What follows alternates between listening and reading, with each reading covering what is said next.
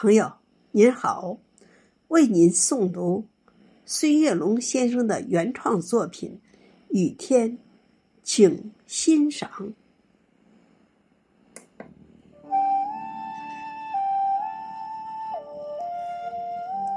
昨天下午的教室，我们正在排练着朗诵节目。三十几个孩子的渴望，都在黑色的瞳孔里跳舞。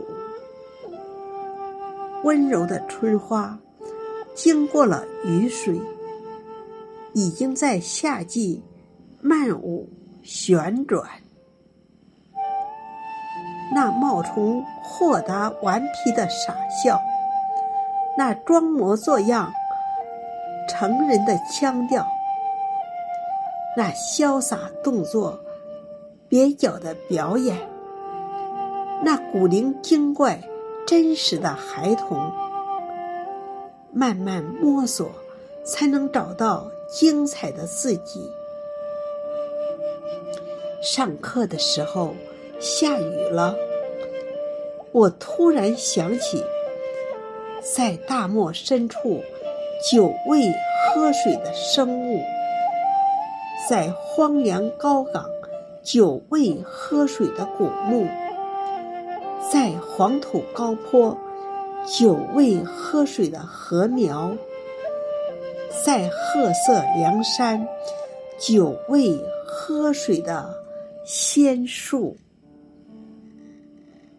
人生的成长，有时就是这样，在孤独。寂寞中思索舞台，在漫漫长夜里思索光明，在安静无声中思索喧闹，在灯红酒绿中思索纯净，在痛苦失去后思索真情。下雨的时候。总是期盼晴天，为什么我们不去倾听雨滴的歌唱？